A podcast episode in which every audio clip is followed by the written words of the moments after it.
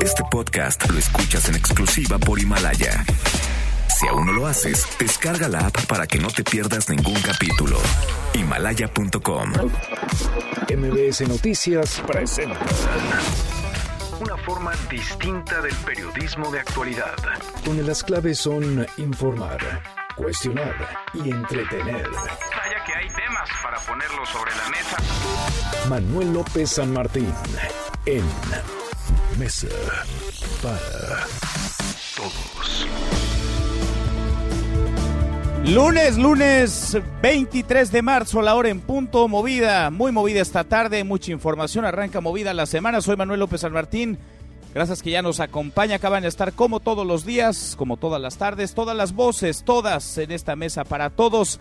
367.457 los casos confirmados de COVID-19 en el mundo. Son más de 16 mil los muertos, ya 16 mil 113 de acuerdo al último corte en nuestro país. La cifra se mantiene, dada a conocer ayer por la noche en 316 personas, pero a lo largo del día varias entidades han ido anunciando no solamente casos positivos, por desgracia, de funciones también. Jalisco acaba de reportar un muerto por COVID-19, es el tercero, sería el tercero a nivel nacional. Hoy comenzó, por cierto, la Jornada Nacional de Sana Distancia. La heroína Susana Distancia, presentada por el gobierno federal, es la protagonista. Vamos a estar platicando largo del tema. Arrancamos con las voces y las historias de hoy. Las voces de hoy. Andrés Manuel López Obrador, presidente de México. En cuanto a los que se buscan la vida como pueden, vamos a otorgar créditos, las tandas para el bienestar, y vamos a aumentarlas para que le llegue a más gente, pequeños comerciantes, los que tienen talleres, ayudarlos. Es parte del plan de recuperación. Marco Cortés, líder nacional del PAN. Como sociedad tenemos el deber ético y moral de apoyar a superar la crisis que se avecina, pues carecen de acceso a los servicios de salud y carecen de dinero para resistir la cuarentena. Las acciones que se deben tomar nos involucran a todos. Alfonso Durazo, secretario de Seguridad Pública y Protección Ciudadana. ratificamos lo que hemos dicho anteriormente. Hay un punto de inflexión a partir de diciembre. Es decir, tenemos ya tres meses con una baja sostenida Tedros Adhanom, director general de la OMS. You can't win a football game. No puedes ganar un juego de fútbol solo defendiendo. Tienes que también atacar. Pedirle a la gente quedarse en casa y guardar distancia física son medidas muy importantes para detener la explosión del virus y ganar tiempo. Pero son medidas defensivas que no nos ayudarán a ganar. Para ganar hay que atacar el virus con medidas agresivas y focalizadas. Son las voces de quienes hacen la noticia, los temas que están sobre la mesa y estas, las imperdibles de hoy le entramos a la información. El coronavirus supera ya las 16 mil muertes en el mundo. El COVID-19 son hasta ahora 16.113. Comienza la semana con más de 367 mil contagios. Y Estados Unidos ha superado los 41 mil casos, se convirtió en el tercer país con más casos positivos registrados, solo por debajo de China, que lleva más de 81 mil, e Italia, que no deja de crecer. Italia con cerca de 64 mil. El fin de semana, Donald Trump descartó el confinamiento nacional. Aquí en México, Jalisco acaba de reportar un muerto por COVID-19 en el estado. El tercero sería el tercero a nivel nacional. El gobernador Enrique Alfaro dice que van a recibir vuelos de países con cerco sanitario. Y de acuerdo al corte de anoche, ayer a las 7 de la noche es el corte de la Secretaría de Salud, que en realidad es un corte de caja de la una de la tarde, es decir, los datos vienen desfasados. En México hay 316 personas con coronavirus. La Ciudad de México sigue en primer lugar con 56 casos, le sigue Jalisco con 41 y Nuevo León con 35. También anoche la Secretaría de Salud reportó tres bebés con COVID-19 en la capital del país. Hay uno en Jalisco también y uno en Yucatán. Tres en total, uno en cada una de estas entidades. Sin embargo, el gobierno de Yucatán negó que haya bebés enfermos de COVID-19 en la entidad, por lo que sostuvo que el dato es erróneo. Y a partir de hoy, ahora sí, arranca formalmente la Jornada Nacional de Sana Distancia que duraría cuatro semanas. Hasta el 20 de abril se suspenden las clases y también las actividades no esenciales. Se aplica el repliegue familiar y la reprogramación de eventos masivos, entre otras medidas.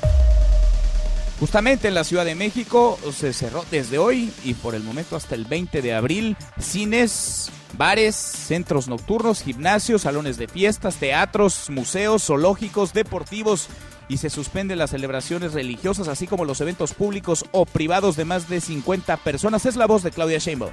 Sé que estas medidas afectan la economía de muchas familias. Por ello, en unos días estaré presentando un plan económico integral que incluye el apoyo a las familias que más lo necesitan. Vamos juntos a salir adelante. Estoy segura. Quédate en casa. El reto es no contagiar y no contagiarse. Quédate en casa, el mensaje es clarísimo. Esta mesa para todos la hacemos desde casa. Hoy, bueno, y aunque hoy quedaron suspendidas las reuniones de más de 50 personas en la capital del país, el presidente López Obrador sigue con sus mañaneras como si nada ocurriera, como si nada pasara, con toda normalidad. Hoy claramente había en el Salón Tesorería del Palacio Nacional más de 100 personas, sí, las separaron más de lo común, más de lo normal, una silla así, una silla no, una ocupada, una desocupada, pero había más de 100 personas concentradas ahí en el Palacio Nacional para escuchar al presidente su voz. Pues la verdad que lo del máximo de 50 personas todavía mañana se va a definir porque en concentraciones se acordó que no fuesen mayores de 5 mil. O sea, mañana se va a hablar de eso. Entonces, vamos a esperar la recomendación. Bueno, andaba desactualizada la información del presidente López Obrador, por eso momentos después matizó, dijo que Claudia Sheinbaum había consultado con especialistas y respaldó esta decisión, la decisión de cancelar, de suspender reuniones de más de 50 personas en la Ciudad de México. También en la mañanera el presidente anunció créditos para personas que se ganan la vida día a día, que viven al día, descartó condonación de impuestos a empresarios y dejó en claro que no detendrá las grandes obras de su sexenio. Escúchelo. Debido a la epidemia del COVID, se suspenden las obras de su proyecto Dos Bocas, Aeropuerto y Tren Maya. No. ¿Habrá subastas, nuevas subastas petroleras este año? No. ¿Tiene preocupación por el encuentro diplomático del 9 de marzo por el tema energético que se dio entre los diplomáticos de Estados Unidos, Canadá y países europeos? No. ¿Se ha convertido en deporte nacional de la prensa decadente el golpear a diario al presidente? Sí. Bueno, las respuestas del presidente y las preguntas hechas a la medida, un traje a la medida, ya sabe de estas personas que van a hacer propaganda y no periodismo a las conferencias del presidente López Obrador. Bueno, y pese a la contingencia este fin de semana, se llevó a cabo la consulta ciudadana para decidir sobre la instalación de una planta cervecera de Constellations Brand en Mexicali, en Baja California. De un padrón electoral de más de 796 mil personas participaron solo 36 mil 781, de las cuales 76.1% dijo no y 23.2% dijo que sí. Y el presidente pidió respetar la decisión de la gente, mientras que el Consejo Coordinador Empresarial rechazó los resultados, estos resultados de la consulta ciudadana. Bueno, y los mercados arrancan otra semana complicada, difícil. Vamos en una montaña rusa, así las bolsas. La bolsa mexicana de valores cae cerca del 3%. Wall Street retrocede más del 3%. Europa no se salvó. Reino Unido cayó 3.73%, así cerró. Francia 3.32%, España 3.31%, Alemania 2.10% e Italia retrocedió 1.0%. En contraste, en Asia, Japón avanzó 2.02%. Bueno, y el que sigue su desplome, el que anda que no se la cree frente al dólar es el peso. El dólar se ha cotizado hoy hasta en 25 pesos con 52 centavos por las nubes. Y en la buena de hoy, porque también hay buenas, la CEP implementó el programa Aprende en Casa para mantener las clases durante este receso escolar por el COVID-19. Rocío Méndez, Rocío, cuéntanos. Muy buenas tardes. Así es, Manuel. Gracias. Muy buenas tardes. Con el objetivo de dar continuidad al proceso de enseñanza-aprendizaje ante la cuarentena escolar por la propagación del coronavirus, la Secretaría de Educación Pública puso en operación el programa Aprende en Casa. Con este, estudiantes de preescolar, educación básica y bachillerato federalizado podrán acceder por televisión e internet a una variada oferta educativa. El titular de la SEP, Esteban Moctezuma, Moctezuma advirtió que existen condiciones educativas diferenciadas en ciudades, pueblos y rancherías, por lo que las actividades escolares a distancia solo serán en función de sus posibilidades. Quienes no cuenten con Internet accederán, por ejemplo, a la teleprimaria, telesecundaria o telebachillerato y los maestros tendrán el apoyo de Microsoft con su herramienta Teams para garantizar la capacitación a distancia. Esta programación especial se puede consultar en www.cep.gov.mx. Es el reporte al momento.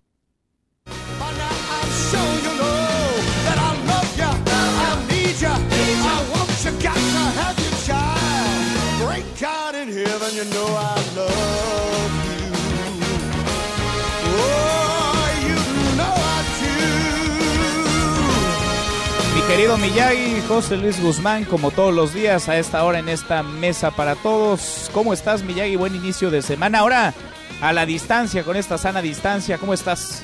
Muy bien, Manuel. ¿Y tú? Bien, muy bien. Muchas gracias, Miyagi. ¿Qué estamos escuchando? Estamos escuchando una banda que se llama, curiosamente, Los Idus de Marzo. Y la canción se llama Vehículo. Eh, es muy famosa Los Idus de Marzo. ¿Por qué? Porque la canción se puso de moda hace exactamente 51 años con la llegada del hombre a la luna. ¿Y por qué le pusieron los idus de marzo? Porque según esto los idus de marzo son los más fatídicos de todo el año. Este año, mi querido Manuel, los idus de marzo cayeron el 15, precisamente hace ocho días. Y tú recordarás, ah, no, no recordarás porque fue cuando estabas muy chiquito. En 1994 fue precisamente en los idus de marzo en los que falleció asesinado Luis Donaldo Colosio. Claro, por supuesto, un 23, un 23 de marzo en Lomas Taurinas, en Tijuana, Baja California, entonces candidato del PRI. Qué rápido corre el tiempo, Miyagi. Pues ahí está, ¿eh? Marzo difícil, pero hemos tenido en general un año bastante complicado, ¿no? No, y además, deja todo el año. Marzo parecería ser también como bastante extraño. Hace apenas la semana pasada, este, se estaba recordando el primer caso de influenza H1N1. Cierto. Que fue un niño que llegó de San Diego, California, y que no había tenido contacto con, con ningún animal.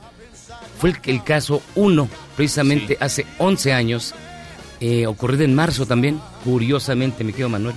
Mira, a diferencia del COVID-19, ese H1N1, esa influenza, comenzó en nuestro país, ¿te acuerdas? ¿No? Estaban Así es, en aquella, hace 11 años eh, México fue el Wuhan, digamos, de, de la influenza.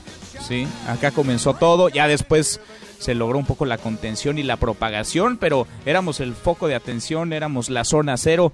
Ahora ganamos tiempo, no sé si se tomaron las medidas necesarias, pero tuvimos mucho más tiempo para estar para estar preparados. Miyagi, no tienes a nadie, ¿verdad? Metro y medio de distancia de ti. Eh, ni siquiera cuatro metros, estoy solito aquí en la cabina.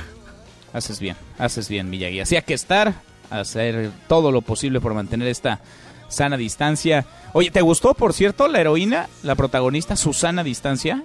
Eh, híjole. Este es un programa de familias, Manuel, no puedo decir malas palabras. No, no te encantó entonces. No te encantó. No, aunque es, oye, aunque es entendible para todos los grupos sociales ¿eh? y para todos los grupos de edad. Digo, sí, vamos, eh, es muy sencillo, digamos, el mensaje, pero no sé, me parece incluso demasiado sencillo. No sé, esa es como mi impresión, pero bueno, mientras funcione y la gente obedezca mantener esta distancia social, esta sana distancia, todo lo que sume ayuda. Sin duda, sin duda. Bueno, vamos a preguntarle a la gente a ver si le gustó. Gracias, Miyagi. No, hombre, gracias a ti, Manuel. Nos escuchamos al ratito. José Luis Guzmán inició esta jornada, la Jornada Nacional de Sana Distancia, que tiene como protagonista a Susana Distancia. Así le puso el gobierno federal a esta heroína en general. Las medidas del gobierno del presidente López Obrador para contener o tratar de contener el brote de COVID-19 son acertadas, erróneas, tardías o de plano ocurrencias. Opine con el hashtag Mesa para Todos. Abiertas ya nuestras vías de comunicación. El WhatsApp 5524-99125. Viene el teléfono en cabina 5166-1025. Pausa. Vamos arrancando esta mesa, la Mesa para Todos.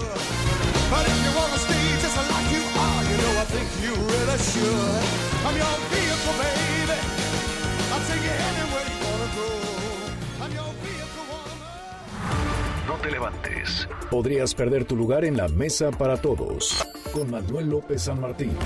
Regresamos. Este es su archivo muerto en Mesa para Todos. Luis Donaldo Colosio, candidato presidencial del PRI. Últimas palabras del discurso improvisado de 10 minutos ofrecido en Lomas Taurinas, Tijuana. Luego de pronunciarlas, descendió del templete hacia su muerte. 23 de marzo, 1994. Vamos a ganar preparando para ello. Vamos a ganar porque sabemos lo que es la competencia política. Nosotros no le tememos a la competencia política. Lo que sí rechazamos es la incompetencia política.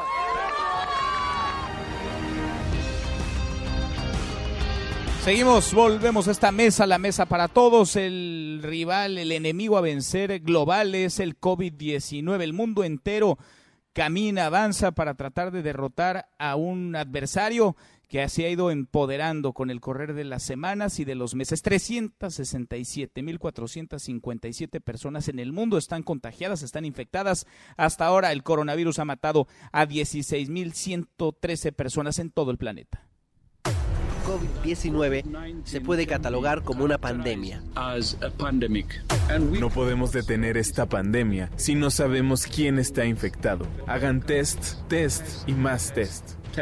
¿Qué no han resistido los mexicanos en la historia? Todo. Sabemos que somos eh, profesionistas dentro del, del, INER que estamos acostumbrados a atender este tipo de, de, patologías respiratorias. Sin embargo, pues nada nos exime que con este nuevo virus nos pueda transmitir un contagio.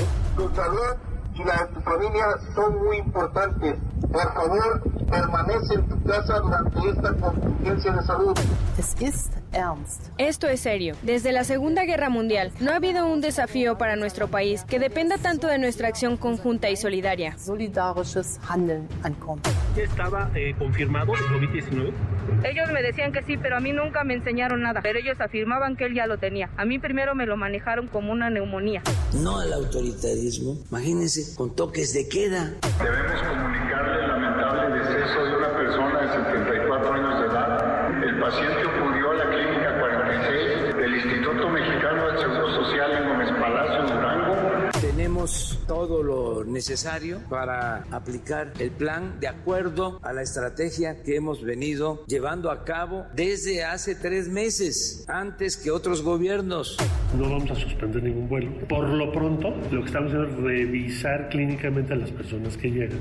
Hemos decidido cerrar temporalmente los casi 900 módulos de atención ciudadana de que esta traerá afectaciones para quienes estaban tramitando su credencial para votar con fotografía.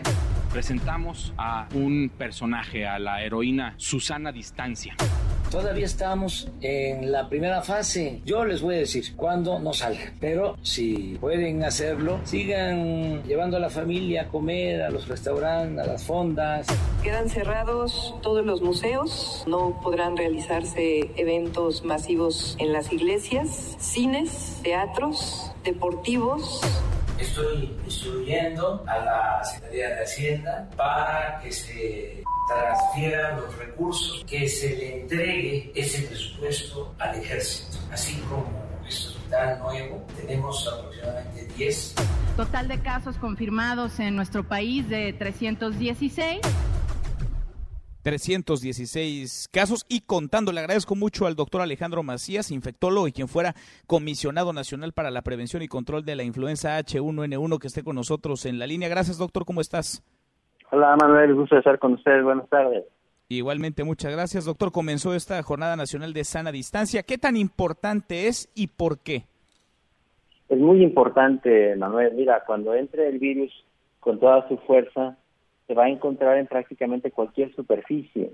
Entonces, la, posibilidad de contagio entre las personas es muy alta, particularmente en los lugares donde haya una muy alta densidad poblacional. Me refiero a este virus, muy probablemente cuando entre con fuerza, pues va a entrar primero en Ciudad de México y en los grandes conglomerados poblacionales.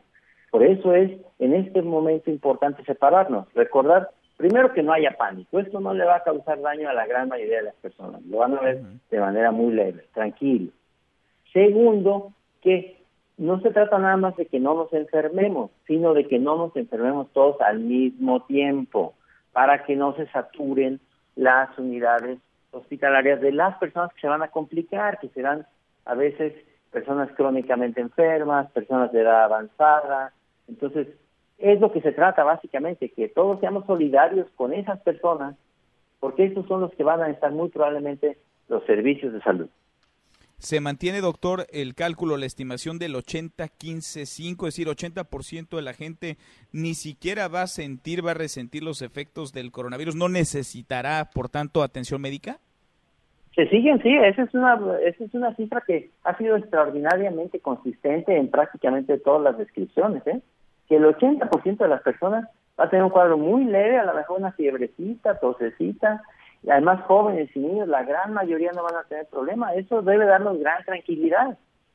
Claro que hay pánico por lo que está pasando en las instituciones, básicamente en los hospitales, pero nosotros como sociedad no vamos a sufrir grandemente es el 15% que va a tener ya una infección más intensa, pero va finalmente a convalecer en casa. Es el 5% que está preocupando y el que puede poner en vilo a las instituciones. Dice unos 5% sí, pero si se, si se enferman o se infectan al mismo tiempo dos millones de personas, pues, aunque sean poca proporción, pero de dos millones de personas son muchos y van a poner en vilo a los hospitales. Lo que se trata es que bajemos esa intensidad. necesitamos un mensaje eh, que sea uniforme de las autoridades de salud, que es a las que les tenemos que estar haciendo caso. Recordemos que las autoridades de salud van a tener la información más fidedigna. Sin duda, sin duda. Ahora, tú ves esa uniformidad, no te quiero llevar al terreno de la grilla, pero de pronto escuchamos mensajes contundentes, claros de la jefa de gobierno en donde da a entender que la situación requiere de medidas más drásticas, ¿no? El cierre de cines, de bares, de centros nocturnos, de gimnasios, de teatros, de museos, de zoológicos y por el otro lado el presidente López Obrador que asegura todavía no es momento de guardarse, él nos avisará, dice cuando haya que quedarse en casa. ¿Ves eh, contradicción ahí? ¿A quién le hacemos caso? Él tiene razón en cuanto a que él es autoridad sanitaria, ¿eh? El presidente de la República es autoridad sanitaria, no olvidemos eso. Pero sí necesitamos un discurso más uniforme entre y las autoridades sanitarias superiores. O sea, yo creo que sí valdría la pena que en ese caso tengamos un discurso uniforme y yo creo que la evidencia es contundente. En esas situaciones lo mejor es distanciarnos lo mejor que podamos. Si mandamos mensajes equívocos, es que no, hombre, de todos modos sigan saliendo, no pasa nada, vayan a los restaurantes. No, yo creo que ahí el mensaje debe ser inequívoco, independientemente otra vez de, cualquier filiación política que tenga cualquiera. Este virus es un virus bastante horizontal, o sea, él no, no tiene castilla de, eh, de partido alguno, él no vota por ningún partido. No discrimina. No, no, no discrimina en absoluto, no tiene pasaporte, no tiene visa. Entonces, si hay que entender eso, en este momento tendremos todos que olvidarnos de nuestras diferencias políticas, de lo que tengamos de diferencia y tenemos que jalar todos juntos. Ahorita lo vamos a necesitar, ya después nos pelearemos. En estos momentos todos tenemos que jalar uniformemente, como lo ha demostrado México que lo puede hacer, que lo, pudo, lo puede hacer, lo hemos demostrado en los terremotos, en la pandemia del 2009. Sí podemos hacerlo, vamos a jalar todos para donde mismo y en este momento no vamos a juzgar las intenciones de nadie. Las intenciones son buenas de todos, son, solamente vamos todos para donde mismo. En este sentido, doctor, ¿Qué tanto abona o pone piedras en el camino de decisiones unilaterales como, por ejemplo, las del estado de Jalisco, en donde de plano le dijeron a la gente que se guardara, que quedara ah, en su casa durante cinco días? Cerraron prácticamente la entidad. Sí, mira, aquí hay una, aquí hay, independientemente de lo que te pueda contestar de eso, creo que el problema es que no sabemos cuál es la extensión de la circulación comunitaria, Manuel, para decir eso está bien regular o mal. Yo creo que cuando hay duda, no hay ninguna manera de exagerar. Eh, es difícil exagerar cuando no sabes bien, pero es que bien a bien no sabemos cuánta gente ya está infectada, infectada que se esté transmitiendo dentro de México, porque la definición que hemos tenido ha sido hacer las pruebas a los que tengan una conexión importada, o sea, el que venga del extranjero o que lo haya adquirido con alguien que viene del extranjero. Entonces, esa es una definición que se sabotea a sí misma, puesto que no va a poder identificar a los autóctonos ya de transmisión dentro de México. Por fortuna, yo he visto a partir de la semana pasada que se incrementa la, eh, la prueba, que se incrementa la, el deseo ya de hacer más pruebas, la disponibilidad de algunas pruebas y también, sobre todo, la certificación que, que dé el Instituto Nacional de Referencia Epidemiológica para que cada vez más quien quiera hacer pruebas que las haga, desde luego que las haga con calidad, es lo único que tienen que determinar, y que el que además quiera hacerse una prueba, que se la haga, y que si la quiere pagar, pues que la pague. Eso tenemos que ir a todo lo que podamos, porque aquí vamos a tener que escalar capacidades públicas y privadas. Eso es clave, doctor, porque hemos escuchado a la Organización Mundial de la Salud de hace semanas insistir en que se hagan pruebas, pruebas y más pruebas. Había, parece en el discurso, resistencia de parte de las autoridades de salud en nuestro país. ¿Es clave para poder hacer frente a esta pandemia el hacer pruebas, la mayor cantidad de pruebas posibles? Sí, Manuel, es determinante, porque estamos en una situación de cuarentena, bueno, está bien, pero esto es como la guerra, lo difícil no es entrar, lo difícil es salir.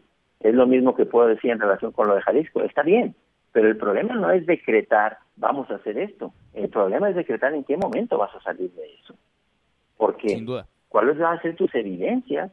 Está bien si Jalisco, como él, como lo declaró el gobernador, van a hacer muchas pruebas para ver qué partes de México ya se pueden ir abriendo, qué partes de Jalisco, de Guanajuato, está bien, porque ¿cuánto tiempo vamos a tener esta situación? Primero, toda la que se necesite, ¿eh? Porque nada está sobre la vida humana.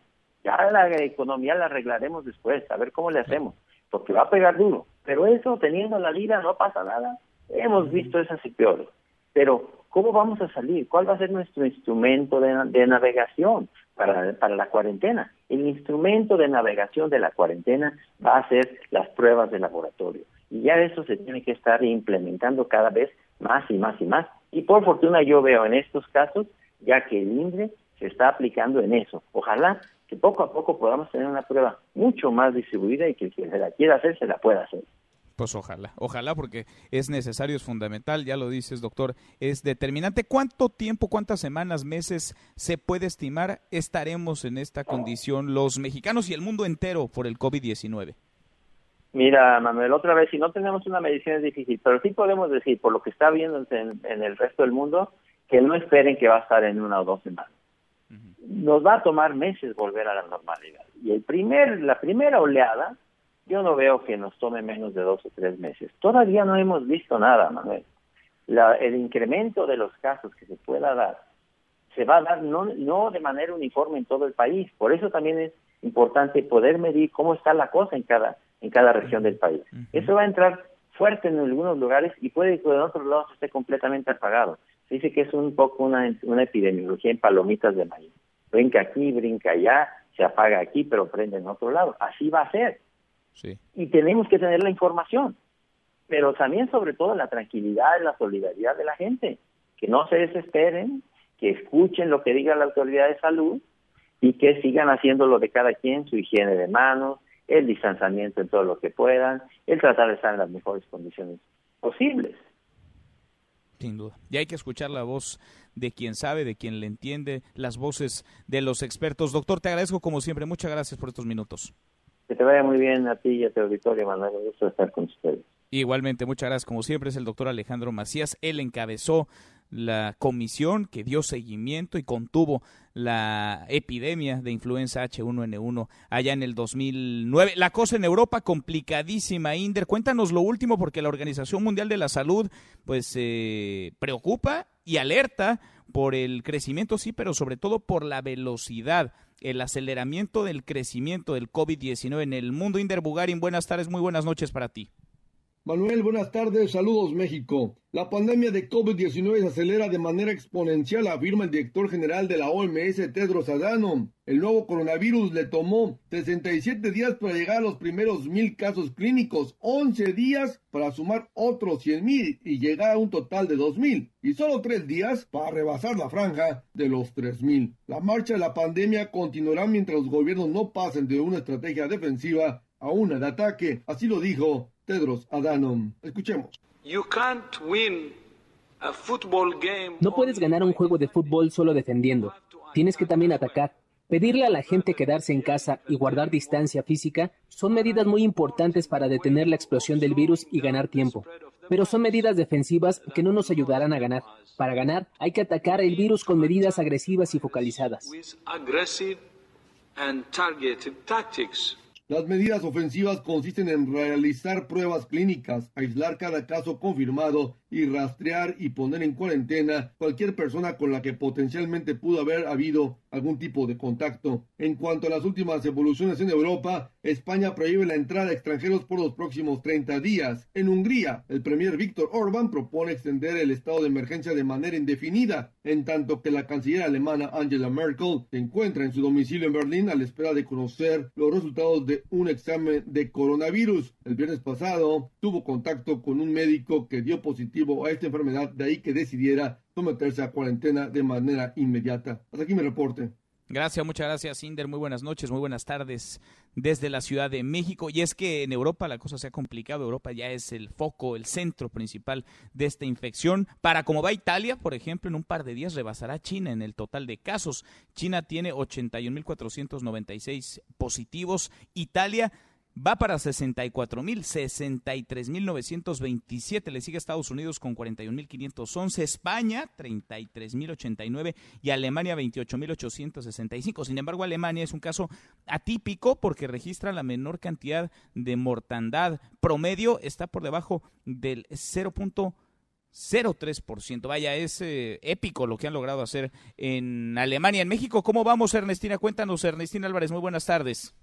Así es, Manuel. Buenas tardes para ti, para los amigos del auditorio. El director general de promoción a la salud, Ricardo Cortés, aseguró que no descartan que existan hasta 700 mil personas que requieran de cuidados intensivos por coronavirus en el país, como lo señaló la Organización Panamericana de la Salud, quien ajustó para la población mexicana el grado de gravedad y letalidad por los altos índices de obesidad que se presentan en nuestro país. En conferencia de prensa indicó que la tasa de afectación por coronavirus para China fue de 0.1 mientras que para México es de 0.2% de la población. El incremento se debe a que el coronavirus se complica cuando la persona tiene enfermedades crónico-degenerativas como diabetes e hipertensión. Vamos a escucharlo. Seguramente sí estamos nosotros, por ser el país con mayor índice de obesidad, en un riesgo mayor, pero no es que nosotros como país estamos en mayor riesgo, sino que las personas con obesidad y sobre todo obesidad mórbida son los que están en un mayor riesgo de complicarse al tener eh, la enfermedad COVID-19.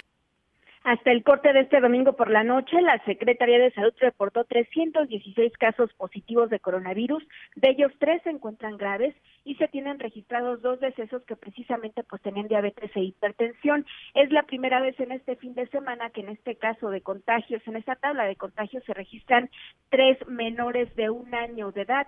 Ellos se encuentran en Ciudad de México, en Jalisco y en Yucatán. Las autoridades esperan mitigar los contagios de COVID-19 con la Jornada Nacional de Sana Distancia que comenzó de manera formal este lunes y la cual pues tiene como principal objetivo que la gente pues se quede en casa. Hasta aquí la información. Muchas gracias, Ernestina. Buen día. Muy buenas tardes, mi compañera Ernestina Álvarez. Y es que sí, los casos no dejan de crecer y no van a dejar de crecer, lo han dicho todos los expertos. México registra dos muertos, sí, aunque Jalisco, el estado de Jalisco ha confirmado un tercero. Hay que esperar al corte de la Secretaría de Salud, que se da a las 7 de la tarde-noche, aunque viene con un rezago, porque en realidad el corte de caja se realiza a la una de la tarde. 316 positivos. Para ilustrar, un día antes, 24 horas antes, eran 251. 793 los sospechosos y 24 horas antes había 697. Es la crisis sanitaria, es la emergencia por este COVID-19, pero también es otra crisis la que se avecina y quizá de proporciones similares o mayores. Es la crisis económica. Rocío Méndez, en parte de esto se habló hoy en la mañanera del presidente López Obrador. Rocío, muy buenas tardes. Muy buenas tardes, Manuel. Sin duda alguna, una de las preocupaciones principales de la ciudadanía es cuál es el paso siguiente ante la propagación del coronavirus. Esto se le planteó al presidente Andrés Manuel López Obrador. Él reveló que hoy definió con sus colaboradores, seguramente va a ser un plan que será afinado en las próximas horas para poder identificar qué se va a poner en operación con autoridades sanitarias, pero también con los planes DN3 de la Defensa Nacional y el plan Marina. Cabe destacar que esta reunión, Manuel, ya terminó. Los funcionarios federales salieron en un completo hermetismo. Solo reiteraron que hasta este martes por la mañana en Palacio Nacional se darán anuncios importantes. Escuchemos al presidente Andrés Manuel López Obrador. Desgastar lo menos que se pueda a la gente en lo económico en lo emocional, ser muy precisos. El pueblo va a curar al pueblo, nada más que en su momento. Vamos desde aquí a mandar los avisos. Hay opiniones distintas, las respetamos, pero tenemos que cuidar nuestra economía. El que tenga calentura, tenga dificultades para respirar, el que tenga tos que se retire, que se atienda, que se haga la prueba. Pero si no tienes calentura, entonces esperen la recomendación de salud. Lo pronto, el presidente de la República insistió que ante las posibles pérdidas que se enfrente en este país por la pandemia, los primeros que serán protegidos serán los más vulnerables. Escuchemos. En cuanto los que se buscan la vida como pueden, vamos a otorgar créditos, las tandas para el bienestar, y vamos a aumentarlas para que le llegue a más gente, pequeños comerciantes, los que tienen talleres, ayudarlos. Es parte del plan de recuperación. Primero, los más necesitados. Ya nada de rescates al estilo del periodo neoliberal que le daban a los bancos a las grandes empresas, no, que ni estén pensando en que van a haber condonaciones de impuestos, otros mecanismos que se usaban antes. Manuel, es el reporte al momento. Gracias, muchas gracias, Rocío. Muy buenas tardes. Buenas tardes.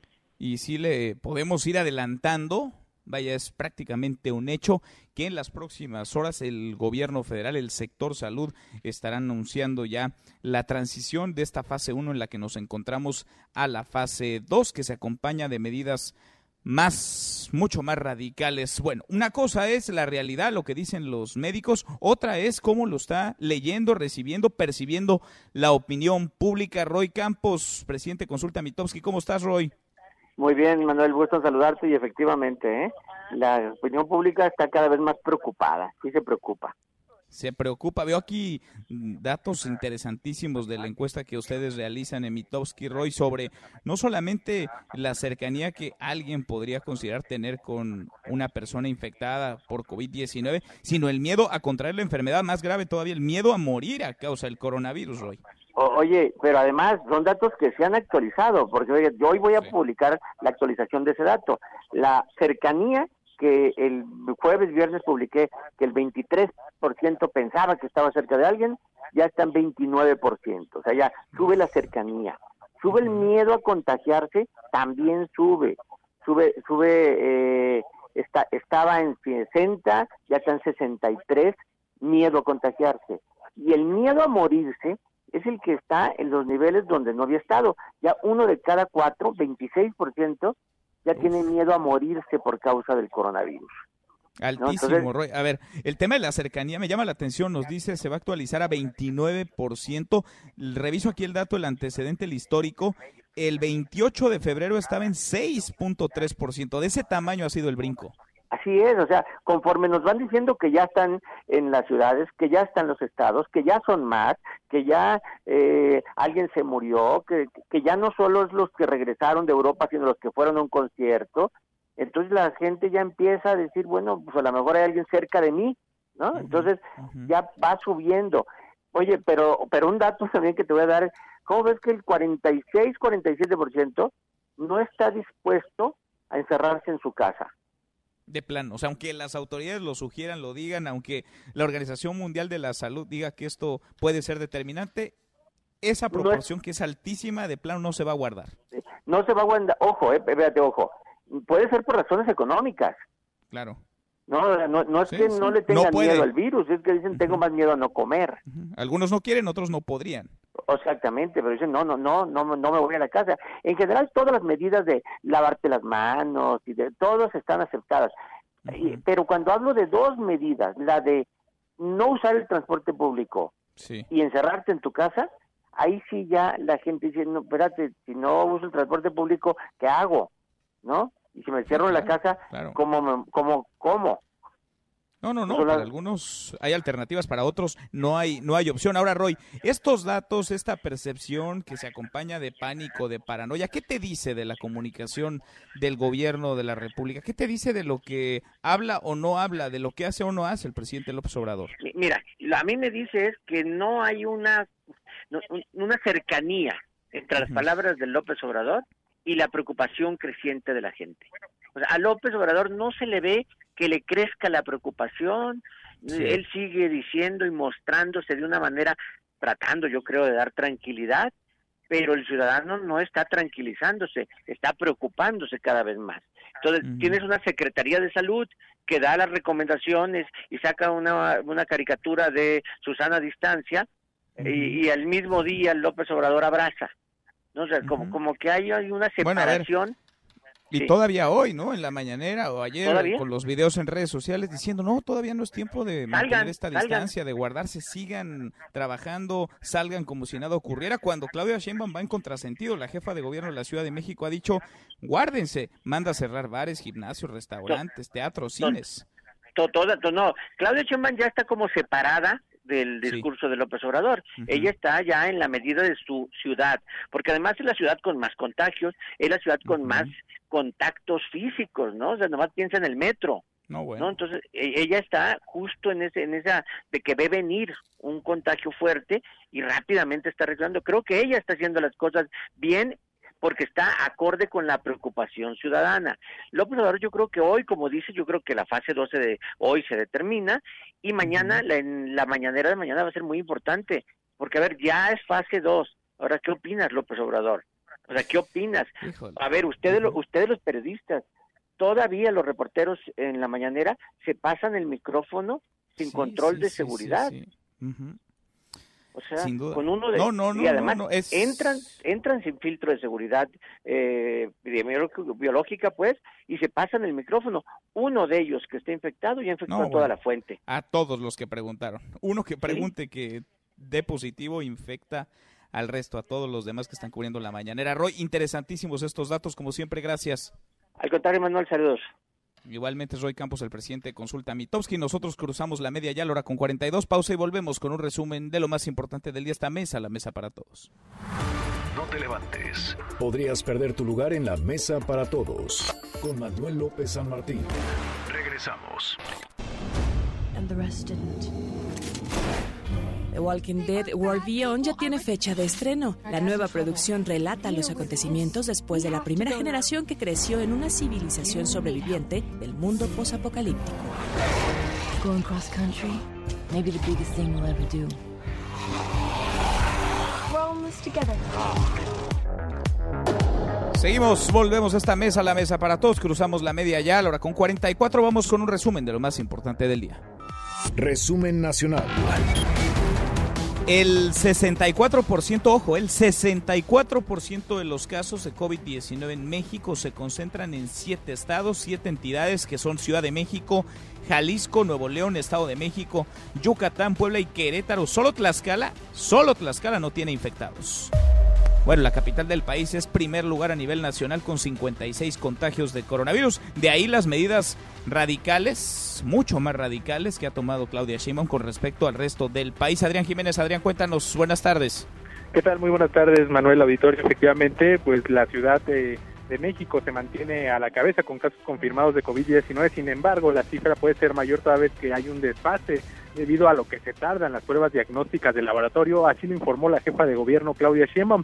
En conferencia de prensa, la mandataria capitalina señaló que están pendientes los resultados de 14 pruebas que levantaron las brigadas de salud, casos que fueron reportados al número 51515, sistema de información COVID-19, que en casi una semana de operación acumula 102 mil reportes. En ese sentido, dijo que buscan con el gobierno federal la posibilidad de aplicar pruebas cuyos resultados sean más rápidos. Escuchemos. Hasta ahora sí, pero ya hay más pruebas en casa. Entonces, el número de personas que pudiera salir de aquí, hasta ahora las pruebas tardan 48 horas más o menos en salir su resultado. Entonces, por eso también hay un retraso en cuando se identifican más casos. Se está viendo a través del gobierno de México, de la Secretaría de Salud, un esquema en donde pudiera haber otro tipo de pruebas que fueran, que tuvieran un resultado más rápido. Se está trabajando con ellos, ellos están por informarnos si es así y en el momento que hubiera más casos se los informamos pero ha habido más casos en donde se va a tomar la prueba en casa. La funcionaria agregó que a diario realizan una medición del número de casos conforme a un modelo predictivo para el Valle de México, cuya cifra se compara contra los casos confirmados a fin de tomar decisiones. Así lo dijo. Si se mantiene esta tendencia, pues hay que ir revisando para valorar las tres semanas que se plantearon de estas medidas que tomamos. Por eso decimos que, lo digo en el video ayer también, que esto es algo de medirlo todos los días. Nosotros tenemos un modelo que establecimos para la zona metropolitana y para la Ciudad de México, donde vamos comparando lo que esperamos para el siguiente día, si fue mayor o fue menor, o está en el rango de error, para poder seguir tomando más medidas o menos medidas. De igual forma, anunció que mañana presentarán un primer paquete económico de apoyos tanto para las personas vulnerables por su situación laboral como para reactivar la, actividad económica en la ciudad. Sheinbaum Pardo hizo un llamado a los trabajadores que han sido invitados a firmar bajas voluntarias en sus empleos para por la contingencia sanitaria a no hacerlo otra vez que es ilegal. Sostuvo que la mayoría de las empresas han sido solidarias para conservar el salario de sus trabajadores. Manuel Auditorio, la información que les tengo. Gracias, muchas gracias Adrián. Buenas tardes.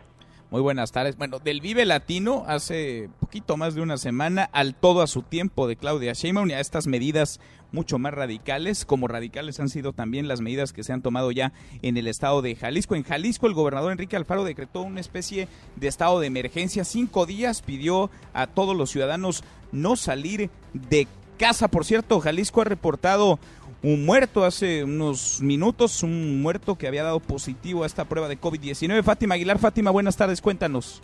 Buenas tardes, Manuel, saludos a ti el auditorio. Pues sí, hace unos momentos el gobierno del estado hizo una actualización de la estadística de casos confirmados con coronavirus y, efectivamente eh, confirmaba la primera muerte por COVID-19. Es un hombre de 55 años con obesidad y diabetes que falleció en el Instituto Mexicano del Seguro Social. Además decía que hay 45 personas contagiadas y además pues de este llamado al aislamiento social que se hacía y ya mencionabas hasta el próximo miércoles, también el gobernador anunciaba la implementación de medidas más severas como la suspensión de vuelos procedentes de lugares con cercos sanitarios decretados por sus autoridades. El gobernador Enrique Alfaro Ramírez aseguraba que pues eh, la legislación se lo permite, aunque los aeropuertos sean de competencia federal. Decía que también enviará una carta a la Secretaría de Comunicaciones y Transportes con esta misma sugerencia para que esta medida pues se implemente a nivel federal porque esto es urgente después de que otros países y ciudades ya se han visto rebasados. Así lo dijo. Hoy estoy enviando ese comunicado pidiendo que de todos aquellos lugares donde hayan sido decretados cercos sanitarios por sus propias autoridades, en Jalisco, tanto en Guadalajara como en Puerto Vallarta, ya no se reciban vuelos. Le estamos enviando una carta también a la Secretaría de Comunicaciones y Transportes, respetuosa pero firme, planteando la necesidad de que el gobierno de México se tome en serio esta agenda.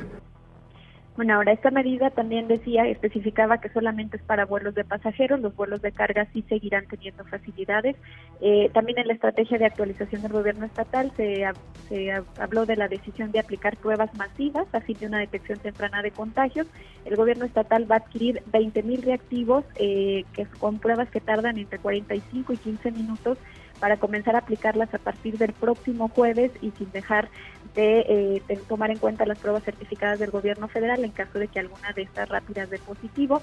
Esto evidentemente adelantaba el gobernador, va a aumentar las estadísticas en Jalisco. Y por último también se anunció que se va a buscar una reunión acá en Jalisco con los gobernadores de Guanajuato, de Querétaro, de Aguascalientes, de San Luis Potosí, de Colima y de Michoacán para acordar medidas conjuntas que protejan a la población de esta región centro bajío.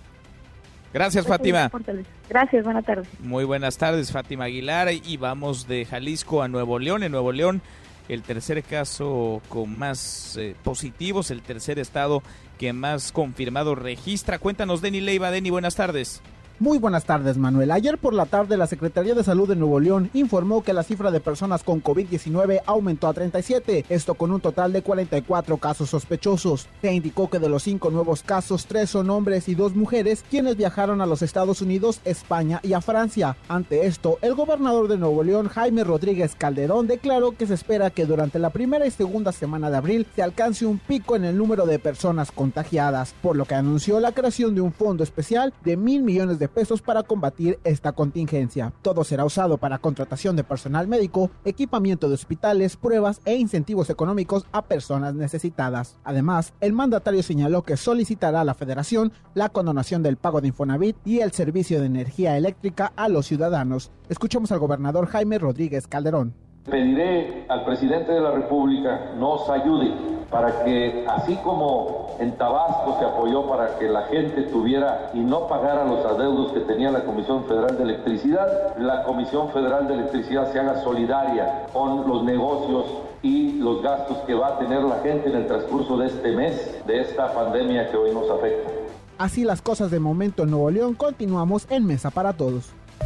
Gracias, muchas gracias, Den. Y es que en ese orden van, en casos confirmados en positivos, primero Ciudad de México, después Jalisco, en tercer lugar Nuevo León. El cuarto estado con más casos confirmados es el Estado de México. Juan Gabriel González, Juan Gabriel, cuéntanos lo último. Buenas tardes. Manuel Auditorio, buenas tardes. El Estado de México ya registra 37 casos positivos de COVID-19, todos asociados a la importación, es decir, ciudadanos que viajaron al extranjero y regresaron a la entidad en los últimos días. La Secretaría de Salud detalló que con corte de las 8 de la mañana de este lunes, la pandemia continúa avanzando, pero todavía no se llega al contagio comunitario. Hasta el momento, 159 pruebas han dado negativo y 34 siguen en análisis. Ante el avance de la pandemia, la Iglesia Católica informó que esta semana el obispo de Toluca, Francisco Javier Chaboya Ramos, hará un sobrevuelo en helicóptero por toda la arquidiócesis para lanzar la bendición a la feligresía. Por su parte, patrullas municipales de la capital mexiquense recorren el primer cuadro de la ciudad y delegaciones para pedir con alta voz que la ciudadanía se mantenga en sus casas a fin de evitar la propagación de la enfermedad. Derivado a la contingencia sanitaria, los invitamos a permanecer en casa. Evitemos el contagio. Es la información, continuamos en Mesa para Todos. Gracias, muchas gracias Juan Gabriel. A propósito, por esta emergencia, esta contingencia sanitaria, el Instituto Nacional Electoral ha cerrado a partir de hoy los 858 módulos de atención ciudadana. Los trámites se van a reanudar hasta que pase la emergencia, reprogramando las citas que estaban ya en la agenda. Se lo platicaba pese a la contingencia por el COVID-19 este fin de semana de manera, por decirlo menos, irresponsable. Se llevó a cabo la consulta ciudadana sobre la instalación de una planta cervecera en Mexicali, en Baja California. Antonio Maya. Antonio, buenas tardes. Hola, ¿qué tal Manuel? Te informo que el 76.1% de los ciudadanos de Mexicali votaron en contra de la instalación de la empresa cervecera Constellation Brands. Esto de acuerdo con la subsecretaria Diana Álvarez. En total fueron 27.973 personas las que se opusieron, mientras que 8.547 estuvieron de acuerdo con que la empresa cervecera concluyera de instalarse en ese municipio. De igual manera anunció que la Conagua suspenderá los permisos a la empresa, además de que en los próximos días el gobierno de México se pondrá en contacto con Constellation Brands. Previamente, el Consejo Coordinador Empresarial en un comunicado dio a conocer su rechazo al proceso y al resultado de la consulta ciudadana que realizó la Secretaría de Gobernación el pasado fin de semana.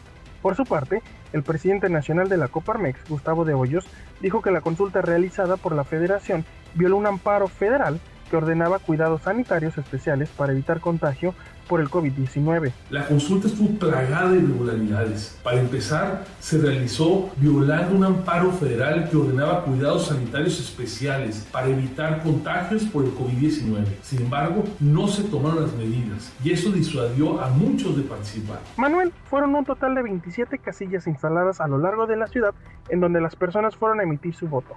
Esta consulta se llevó a cabo en medio de protestas por parte de grupos ambientalistas que argumentaban que la instalación y operación de esta empresa sería un atentado contra el medio ambiente, debido a que consumiría gran parte del agua que hay en esa ciudad. Hasta aquí la información desde Baja California. Continuamos en Mesa para Todos. Gracias, muchas gracias Antonio. ¿Qué dice el presidente López Obrador? Asegura que hablará con los dueños de Constellation Brands. Ya les tiraron la inversión, ya les tiraron el negocio, ahora Ahora van a platicar con ellos. Hasta aquí el resumen con lo más importante del día. Pausa y volvemos. Hay más en esta mesa, la mesa para todos. Información para el nuevo milenio. Mesa para todos con Manuel López San Martín. Regresamos. Más información y análisis en Mesa para todos con Manuel López San Martín. Los numeritos del día. Citlali Sáenz, Citlali, qué gusto saludarte. ¿Cómo estás? Hola Manuel, buenas tardes a ti, buenas tardes también a nuestros amigos del auditorio. Pues esta primera jornada de la semana inician con el pie izquierdo de nueva cuenta los principales índices en Estados Unidos y en nuestro país. El Dow Jones Industrial pierde 4.67%, el Nasdaq está mostrando un retroceso de 1.69% y pierde el S&P nube de la Bolsa Mexicana de Valores 3.13%, se coloca en 33.228.87 unidades. Pero sigue la moneda mexicana presionada. En este momento ya se compra en ventanilla bancaria en 24 pesos con 52 centavos, se vende en 25 pesos con 46 centavos, ya arriba de la barrera de las 25 mil unidades. Y bueno, en el, el euro se compra en 26 pesos con 95, ya se vende en 26 pesos con 97 centavos, también muy cerca de las 27 unidades. Manuel, mi reporte al auditorio. Pues se nos van a las nubes el dólar y el euro. Gracias, Itlali. Buenas tardes. Muy buenas tardes, con Citlali Sainz. A la hora en punto cerramos esta primera de la mesa para todos, saludando a nuestros amigos de Ciudad Juárez, Chihuahua. Ya nos escuchan a través de Radionet en el 1490 de AM. Pausa y volvemos con la segunda de esta mesa, la mesa para todos. Información para el nuevo milenio. Mesa para todos, con Manuel López San Martín. Regresamos. Más información y análisis en Mesa para todos, con Manuel López San Martín. 20th century boy. With his hands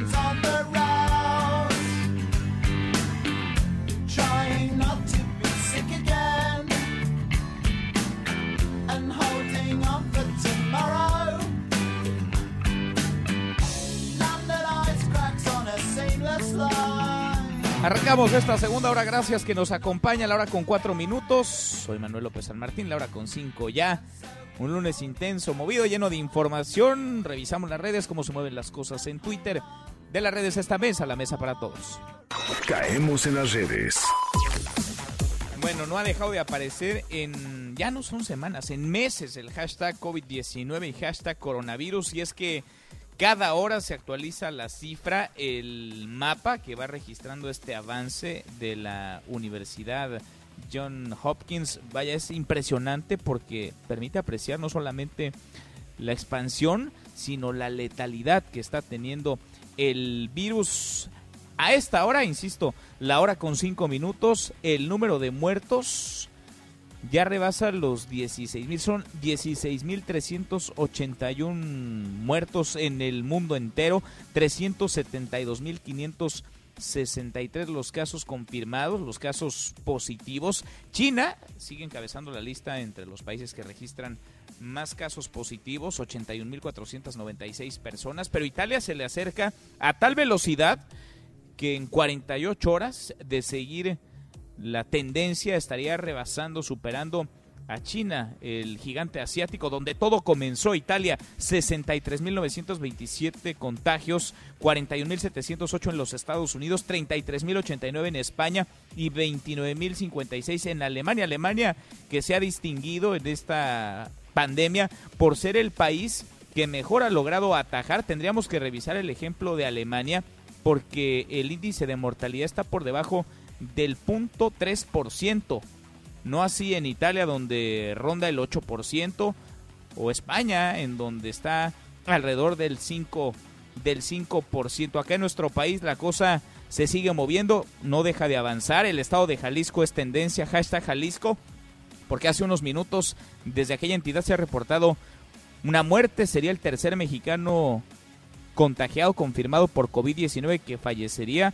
Ha cerrado el aeropuerto de Guadalajara para vuelos que vienen de países con cerco sanitario, no así los vuelos de carga. Y parece que poco a poco van habiendo decisiones unilaterales de parte de algunas entidades del país que rebasan, por lo menos en la velocidad, a las implementadas desde el gobierno federal. La propia jefa de gobierno, Claudia Sheinbaum, ha decidido que en la Ciudad de México se cierren lo mismo cines que teatros, gimnasios, bares, restaurantes, cada quien tomando previsiones, cada quien preparándose para lo que es inevitable ya, los casos de COVID-19 que se confirman y que no dejan de avanzar en nuestro país.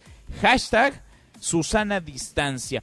Hoy comenzó formalmente esta jornada nacional de sana distancia ante el avance del COVID-19 y el gobierno federal tiene a su propia heroína, tiene a Susana Distancia, una heroína que busca contener o tratar de contener el virus este es el spot en donde este personaje, esta heroína, pues se convierte ya en celebridad, en el personaje famoso y del momento en esta emergencia sanitaria.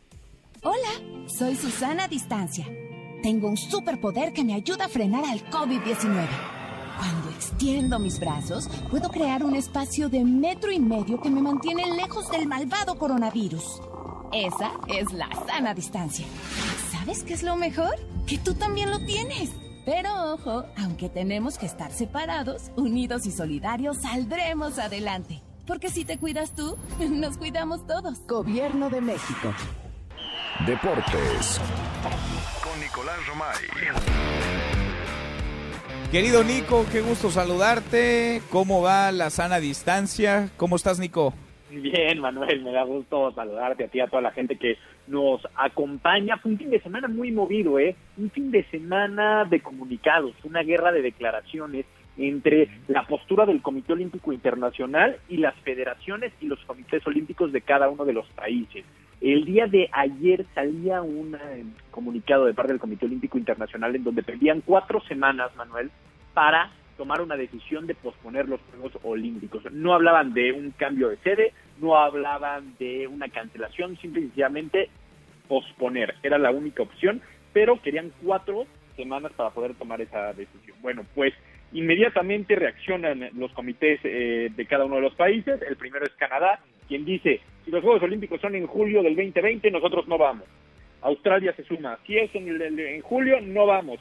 Federaciones en Estados Unidos eh, también sacan su comunicado diciendo nosotros no nos podemos preparar para este año, tenemos que pensar en el 21. Eh, la Real Federación de Fútbol en España, lo mismo. Nosotros no podemos pensar en el partido, en, tener los Juegos Olímpicos ahorita. Nuestro partido es otro, nuestra cosa es otra ahorita, ¿no? Pues Entonces creo que pues esa es un poco la tónica, Manuel. Es decir, eh, no sé si en julio va a estar bien la situación, ojalá que sí, pero creo que unos Juegos Olímpicos no se puede llegar al de pronto. Entonces, se está presionando muchísimo al Comité Olímpico Internacional y yo creo que antes de las cuatro semanas vamos a saber que se posponen los Juegos Olímpicos. Yo creo que hoy podemos, vaya, sin confirmar, sin asegurar, porque el Comité Olímpico Internacional no lo ha dicho, pero sí podemos prever, Nico, que no habrá Juegos Olímpicos en julio y es muy probable, a decir de lo que ya empieza a comentar cada una de estas federaciones y la situación en el mundo, vaya, la situación de emergencia sanitaria y la situación económica que va a acompañar esta emergencia, que difícilmente habrá Juegos Olímpicos este 2020. Quizá hablemos de Tokio 2021, 2021. Totalmente, totalmente de acuerdo. Pasará lo mismo que con la Eurocopa, pasará lo mismo que con la Copa América. Se, se, se va a recorrer un año se va a recorrer un año y cuando el mundo tenga algo que celebrar, Manuel, estarán los Juegos. Y estoy seguro que serán los mejores Juegos Olímpicos de la historia. Pero ahorita no, ahorita no, no es prioridad pensar en unos Juegos Olímpicos, para nadie. ¿eh? Hasta queda muy mal el Comité Olímpico con este discurso de aferrarse a algo que no puede ser ahorita, porque las circunstancias de la vida no, no, nos permiten, como le pasó con la, Segunda Guerra Mundial, eh, no, no permite ahorita, bueno, pues hay que aceptar las circunstancias, hay que trabajar para mejorarlas y que cuando lo podamos hacer, lo hagamos de, buena manera, ¿no? Es lo pues que pasa eh, con los Juegos Olímpicos, que es lo único que nos falta, Manuel, por eh, saber, ¿no? Por posponer, porque ya también hoy salió en España un comunicado en conjunto entre la Liga y la Federación de, España, en donde nos dicen que se suspende el fútbol hasta nuevo aviso. ya no ponen fecha. Ya, ¿Te acuerdas que, estaba también la fecha de la final de la Champions? Bueno, pues UEFA también dice, ¿sabes qué? Ya no ponemos fecha. Eh, ahorita no sabemos cuándo va a acabar esto. Las autoridades nos van a dictar cuándo estamos en una buena situación para hacerlo, pero ahorita ya no nos vamos a poner ni siquiera fecha porque esto está muchísimo más grande de lo que pensamos. Es que fíjate, eso es lo responsable, Nico. Son las autoridades sanitarias de salud del mundo las que tendrían que llevar la batuta y no el Comité Olímpico o la liga, la que quieras, ¿eh? la española, la italiana, la Liga MX, son las autoridades de salud.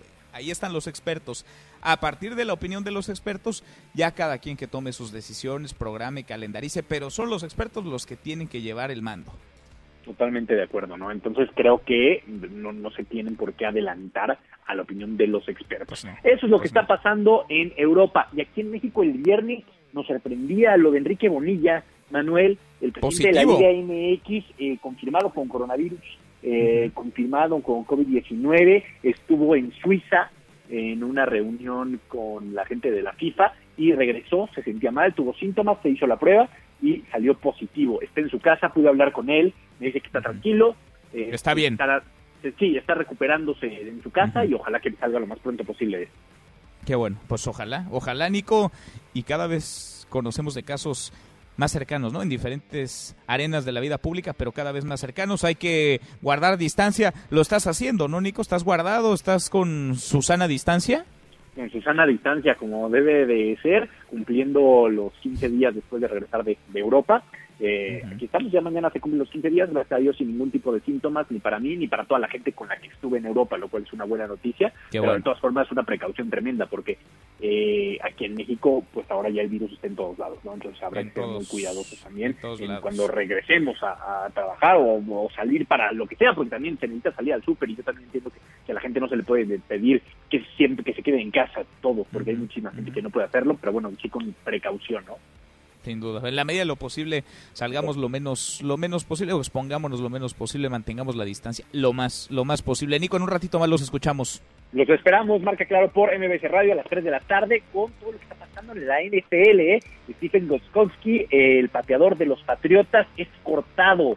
Ganó tres anillos de Super Bowl. Bueno, pues lo cortan. Así que viene una nueva era en los Patriotas. Después de 14 años, Goskowski fuera de los Patriotas. Vamos a platicar de, eso, por supuesto. ¿eh? Una nueva era. Se va él, se fue Tom Brady, vendrá a Nuevos Aires, a ver qué tal les va. Les fue muy bien con ellos, a ver qué tal, a ver qué tal les va. Abrazo, Nico. Un abrazo, Manuel. Saludos.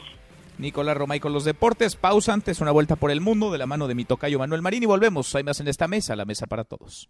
Internacional. En Estados Unidos, las diferencias políticas entre el Partido Republicano y los demócratas echaron para abajo el paquete económico de 1.8 billones de dólares con el que el presidente Donald Trump busca enfrentar la crisis financiera desatada por el coronavirus. En tanto, Priscilla Georgieva, directora del Fondo Monetario Internacional, advirtió que el COVID-19 traerá consigo una recesión económica igual o peor a la de 2009, lo que significa que muchas personas en el mundo podrían perder sus empleos y sus bienes. No te levantes. Podrías perder tu lugar en la mesa para todos. Con Manuel López San Martín. Regresamos. En Mesa para Todos, la información hace la diferencia. Con Manuel López San Martín. Economía y finanzas con Eduardo Torreblanca. Lalo, qué gusto saludarte, ¿cómo estás? Igualmente, Manuel, gusto en saludarte. Buenas tardes al auditorio. Lo hemos platicado mucho en la coyuntura difícil que se ve a nivel global en términos económicos. México no es para nada ajeno, al contrario, que hay decisiones que nos rebasan, que se sale de nuestras manos, pero hay otras con las que podríamos dar certeza, paliar o tratar de paliar los efectos de una situación adversa económicamente. Y acá en México parece que eso nos entró por un oído y nos salió por el otro. Lalo, la cancelación de la construcción de la cervecería Constellation Brands en Baja California es una mala, muy mala para la economía. ¿Cómo la vas viendo, Lalo? Pues, eh, pues muy mala y muy malas en, en- en el contexto actual, en donde no tenemos la certeza, eh, ni siquiera la menor idea de cuándo va a parar esto del coronavirus, qué, qué efecto tendrá sobre nuestra población y sobre la economía mexicana. En estos momentos lo que se tiene que garantizar es que una vez que pase esta emergencia eh, de salud internacional en México, como muchas otras naciones, tengamos los elementos bien puestos para recuperarnos y una recuperación comienza con la confianza que ofrece este territorio y la inversión que genera empleo. Y en ese sentido me parece como mexicano muy lamentable que una asamblea en donde participan el 4.6% del padrón electoral en Mexicali haya dado la espalda a la posibilidad de que siga adelante la obra que ya tiene 60% de avance y que sería una posición productiva que generaría empleo y mayores exportaciones. Me parece en ese sentido muy triste y ojalá esto sea simple y sencillamente una mala jugada y exista la posibilidad de evitar que esto siga avanzando y se dé por terminada la obra cuando se encuentra ya más de la mitad de, de ejercida y, y me parece que eso ah, iría muy mal, hablaría muy mal de México porque pues no daría certidumbre a la inversión extranjera. Ya lo ha dicho esta empresa que si por alguna razón se determina suspender la obra, pues se dejará de invertir en nuestro país y no solamente lo hará la afectada directamente, Manuel, sino lo tendrán que hacer muchas otras eh, empresas multinacionales que ya no, pues ya para qué invierto pues en México si finalmente después me pueden cambiar la jugada, ¿no? a la mitad o más de la mitad del, del proyecto. Esta es una obra con capital privado, de iniciativa privada. Uno puede entender que las decisiones de gobierno cambien, las decisiones de Estado, pero meterse ya a someter a consulta proyectos de la iniciativa privada cuando cumplen con la norma, con lo que está dentro de la ley, es bien delicado, es bien preocupante porque eso le quita toda certeza, toda certidumbre al capital, al inversionista y enrarece, de por sí el ambiente está enrarecido, lo enrarece más todavía Lalo. Y, y eh, genera un antecedente que no conviene no solo a la iniciativa privada extranjera, al capital extranjero, sino no conviene a los capitales nacionales que dirían, bueno, pues cuál es la certidumbre que se da a la inversión de un capital que el día de mañana tardará en dar los frutos que de ese capital se espera, porque no no puedes este, esperar que de la noche a la mañana se recupere esa cantidad de dinero, 1.400 millones de dólares, pues no, digo, no se recupera más no, no, no. En, décadas, ¿no? Complicadísimo. Qué, qué panorama, muy lamentable, muy, Como si necesitáramos un ingrediente adicional. ¿Lo tenemos postre? Por supuesto, eh, en beneficio de lo que ha sido la cerveza mexicana, México es el primer exportador de cerveza en el mundo con más de 180 países que reciben nuestros productos. Interesante. Gracias, Lalo.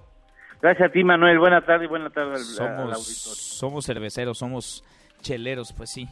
Nos encanta en nuestro país. Vamos a darle un giro a la información. Ya hemos platicado el caso Italia. En Italia están a horas de rebasar a China como la nación con mayor número de contagios en el mundo. Ya son el número uno en decesos, en muertes. Voy contigo hasta Italia, Jorge Sandoval. Jorge, vaya situación crítica la que se vive allá. Muy buenas tardes. Buenas tardes, Manuel. El coronavirus sigue azotando a Italia, si bien como se lee en el último boletín, hay una pequeñísima luz allá en el fondo del túnel en base a la leve, leve, muy leve disminución de los contagios. Pero esto es positivo en base a lo que se ha difundido. Según los expertos, esta semana debería ser decisiva para verificar el desarrollo de la pandemia y si bien de manera bastante prudente se manifiesta pues un cierto optimismo. Hay que esperar todavía algunos días para ver los resultados más concretos de las medidas adoptadas, comenzando por el aislamiento entre las personas y el cierre de numerosas actividades y de todos los eventos públicos. Este lunes también se decretó la prohibición para desplazarse de una región a otra en todo el territorio nacional. Un grupo de médicos cubanos ya está colaborando con sus colegas italianos, dada su experiencia en el tratamiento de emergencias de virus como el ébola en África. Y este fin de semana también llegaron nueve aviones con médicos y enfermeros rusos y material sanitario para dar una mano en esta emergencia que como todos coinciden en Italia es la peor registrada en este país desde el fin de la Segunda Guerra Mundial. Una emergencia, Manuel, que todavía habrá que esperar un poco de tiempo para considerarla completamente superada. Hasta aquí mi reporte. Qué complicada situación. Emergencia, sí, no hay palabra que describa mejor lo que sucede en Italia. Emergencia sanitaria ahora, emergencia económica también en ciernes y en curso. Y lo que falta. De Italia vamos hasta los Estados Unidos. Bricio Segovia, tú estás en Washington. Bricio, buenas tardes. Hola Manuel, se agrava la situación en Estados Unidos por la pandemia de COVID-19 y el presidente Donald Trump ordenó el despliegue de la Guardia Nacional en los estados más afectados. Se trata de California, Washington y Nueva York, que ya pasó a ser el epicentro de la pandemia en el país. En todos ellos, el gobierno federal convertirá centros de convenciones en hospitales ante la falta de camas en las instalaciones médicas. Todo esto después de que varios gobernadores hayan criticado la respuesta del gobierno federal y denunciado la falta de suministros médicos para hacer frente a la crisis. No hay que olvidar que este es año electoral y pese a que Wall Street sigue registrando pérdidas diarias y entidades bancarias ya aseguran que la economía estadounidense se encuentra en recesión, Trump niega que las finanzas del país vayan mal. Se refiere a esta pandemia como una crisis sanitaria y no económica. El Banco Central estadounidense, por su parte, anunció hoy que comprará activos ilimitadamente y durante el tiempo que sea necesario hasta que se estabilicen los mercados. Donald Trump además recuperó su retórica antimigratoria al decir en Twitter en plena emergencia nacional por la pandemia que este es el motivo por el que se necesitan fronteras. El sábado su equipo de campaña envió ya un correo a los simpatizantes del presidente diciendo que el cierre de las fronteras se debía al interés por proteger a la población de los migrantes indocumentados. En ningún momento se mencionó la causa real, evitar la propagación del coronavirus. Estados Unidos cuenta ya con más de 40.000 casos de la nueva enfermedad y el número de muertos supera los 450. Se sitúa así como el tercer país con más contagios por detrás de China e Italia. Hasta aquí el reporte desde Washington. Gracias, no ha dejado de crecer tampoco en los Estados Unidos este brote de COVID-19. Gracias, Abricio Segovia. León Krause en Mesa para Todos. Querido León, León Krause, qué gusto saludarte. Tú estás en una de las ciudades más importantes en todos los aspectos eh, de los Estados Unidos. Estás en Los Ángeles, California, ya vives, allá haces tu vida. León, ¿cómo van las cosas? Gusto en saludarte. En este momento, Manuel, mientras eh, eh, dialogo contigo y con nuestra audiencia, mis hijos están en el cuarto de junto en plena sesión de matemáticas de primero de primaria a distancia con su maestro y eh, sus compañeros, el eh, nuevo normal le llaman acá y creo que así serán las cosas mm, por meses. Eh, se calcula que por lo que resta del año escolar, en efecto, esta es una ciudad paralizada, no hay bares, no hay restaurantes, no hay gimnasios, no hay áreas de recreación, eh, esa es la, la, nueva realidad en Los Ángeles, la segunda ciudad más grande de Estados Unidos, y California, que como sabemos es una es una potencia económica, sería el quinto sería la quinta potencia económica mundial si fuera un país independiente. Hablamos de una ciudad de sitio cerrada, clausurada, León. Pues sí, yo le llamo una cuarentena de facto, porque en efecto no, no está enteramente prohibido salir todavía, pero las órdenes son salir solo para lo esencial. ¿Qué es lo esencial?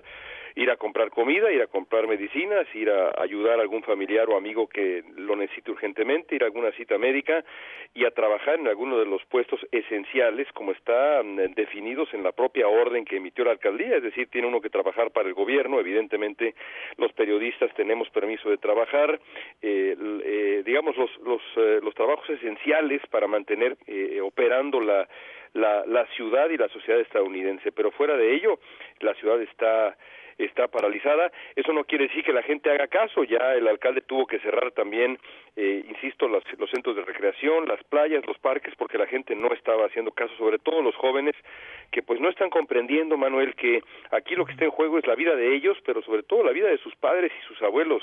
Francamente, me parece que esta generación, por lo menos hasta ahora, en este caso específico, no ha estado a la altura de las circunstancias. No lo ha estado totalmente, León. Ahora, en el camino, pues aparece la grilla y la política que no se desliga, no se desmarca de este asunto. Escucho los discursos, leo los tweets de Donald Trump y él habla de una crisis sanitaria, no de una económica. Hemos platicado mucho contigo que, vaya, parte de lo que vende Donald Trump, su gran permíteme ponerlo en estos términos, logro durante su periodo de gobierno es el crecimiento económico, es el empoderamiento de la industria norteamericana y parece que eso en año electoral pues se le está desinflando, León.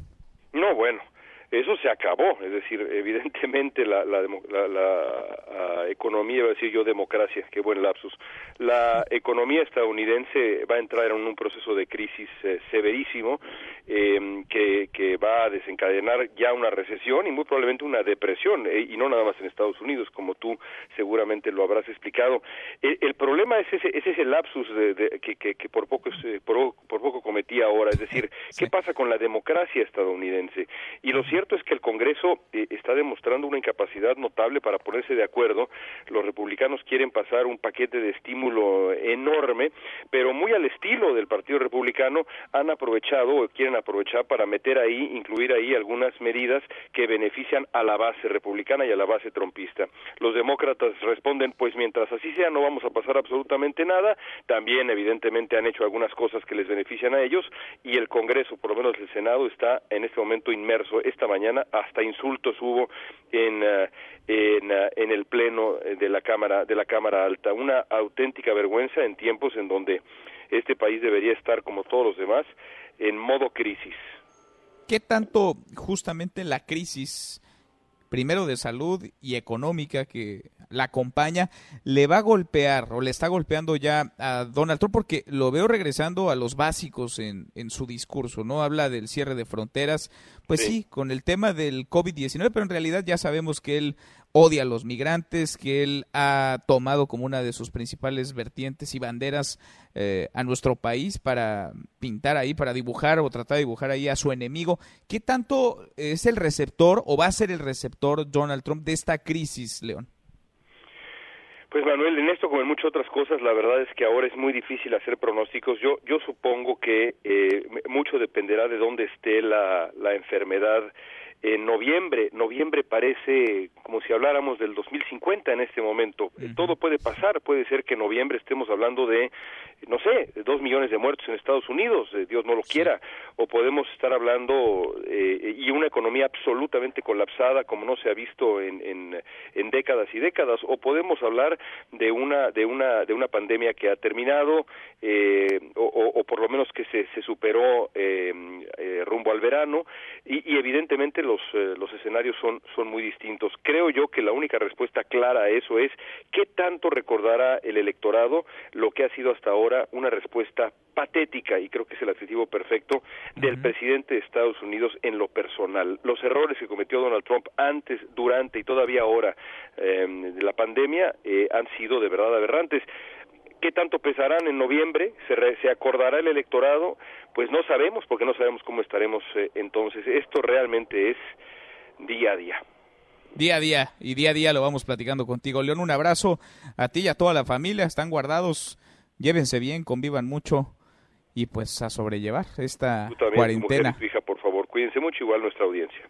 Abrazo, gracias León, muy buenas tardes. Gracias, es León Krause desde Los Ángeles, en California, una cuarentena forzada, obligada, una cuarentena de facto la que vive esa gran ciudad, ese gran estado, California, que sería la quinta economía si fuera país del mundo y lo que se está viviendo justo ahora en los Estados Unidos. Pero esta crisis, esta crisis de salud, esta crisis sanitaria, tiene muchas caras, tiene muchos rostros y hay no solamente una cara, un rostro de tragedia, de muerte, de propagación de la pandemia, también está la cara humana. Y aquí en esta mesa para todos nos queremos detener todos los días en ese otro rostro, en esta cara humana, en esta parte sensible que saca, que propicia lo mejor también. Las tragedias traen cosas negativas indudablemente, pero también traen cosas positivas y en eso hay que detenernos para redescubrirnos también como raza humana. Ante el COVID-19 y la necesidad de mantener el aislamiento social, se puede aprender gratis inglés desde la casa. La UNAM ofrece una plataforma vía Internet. Puedes practicar este idioma a través de la lectura, el habla y aprender a escucharlo y escribirlo.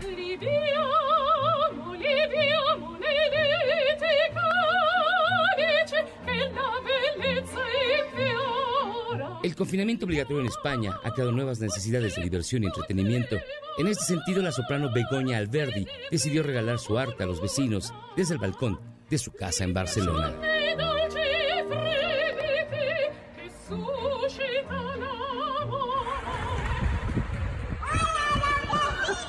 O este niño de Pontevedra, quien canta una copla infantil para diversión de todo el vecindario.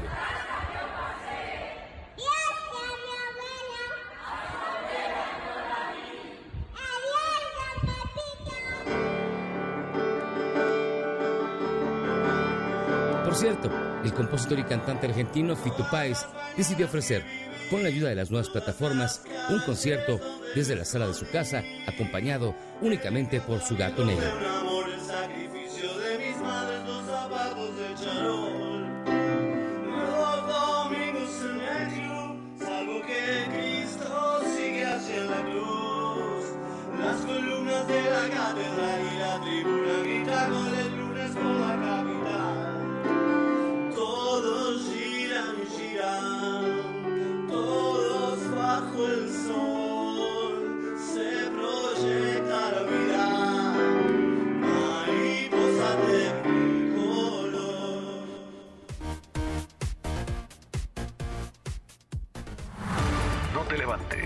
Podrías perder tu lugar en la mesa para todos. Con Manuel López San Martín. Regresamos. Harry Potter. The boy who lived. ¿Volverá Daniel Radcliffe a la saga Harry Potter? El actor se encuentra promocionando la comedia negra Guns Akimbo junto a Escape from Pretoria, un drama carcelario ambientado en Sudáfrica.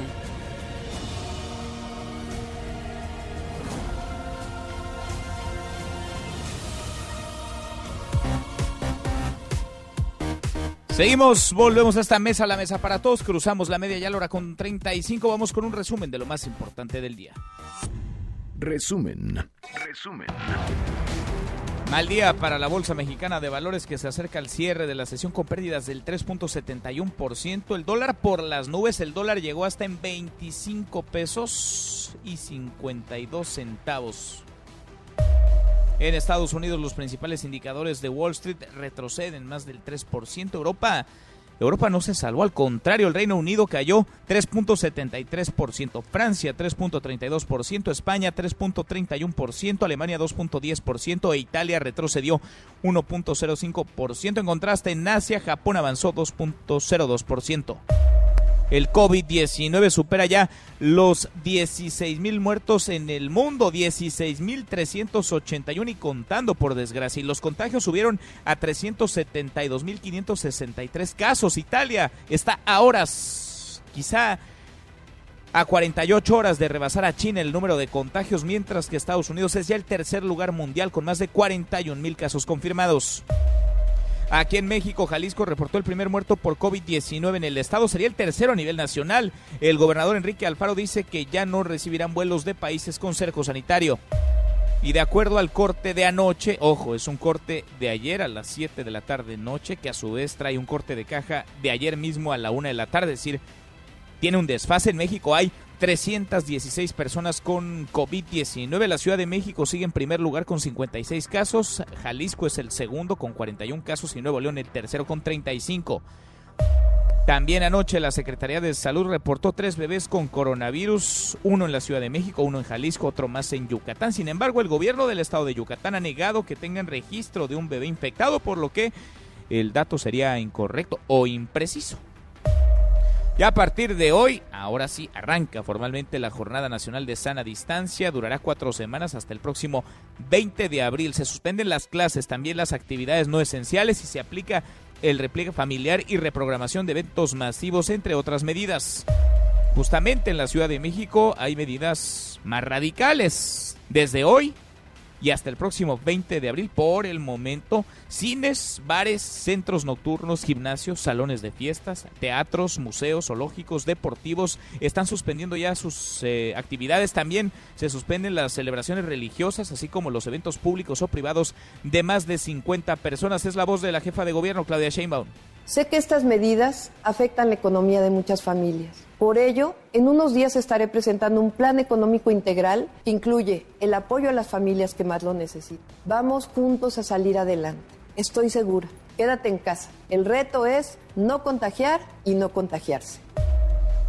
Bueno, suspendidas las reuniones de más de 50 personas y la recomendación de la jefa de gobierno es quedarse en casa, pero hoy en la mañanera del presidente López Obrador, pues claramente había más de 50 personas, por lo menos había 90, 100 personas. Sí, se mantuvo una sana distancia, una silla estaba ocupada, la siguiente vacía, la que le sigue ocupada y así sucesivamente, pero tendrán que mejorar los protocolos y la implementación de los mismos en el Palacio Nacional para la conferencia matutina del presidente López Obrador. Escúchalo a él. Pues la verdad que lo del máximo de 50 personas todavía mañana se va a definir porque en concentraciones se acordó que no fuesen mayores de 5 mil. O sea, mañana se va a hablar de eso. Entonces, vamos a esperar la recomendación. Bueno, ya la jefa de gobierno lo había dicho, no había que esperar demasiado, se había anunciado desde ayer. Momentos después, el presidente ya con esa información matizó, dijo que Claudia Sheinbaum sí había consultado con especialistas y de paso respaldó su decisión. También en la mañanera el presidente anunció créditos para personas que se ganan la vida día a día, aquellos que viven al día, descartó condonación de impuestos a empresarios y dejó en claro que no va a detener las grandes obras de su gobierno, de su sexenio. Escucha este intercambio con un más que reportero eh, con un propagandista de esos que acuden a las mañaneras del presidente. Debido a la epidemia del COVID, se suspenden las obras de su proyecto Dos Bocas, Aeropuerto y Tren Maya. No. ¿Habrá subastas, nuevas subastas petroleras este año? No. ¿Tiene preocupación por el encuentro diplomático del 9 de marzo por el tema energético que se dio entre los diplomáticos de Estados Unidos, Canadá y países europeos? No. ¿Se ha convertido en deporte nacional de la prensa decadente el golpear a diario al presidente? Sí. Bueno, hágame el favor, este propagandista hablando de prensa decadente. Hasta aquí el resumen con lo más importante del día. He's a 20th century boy with his hands on the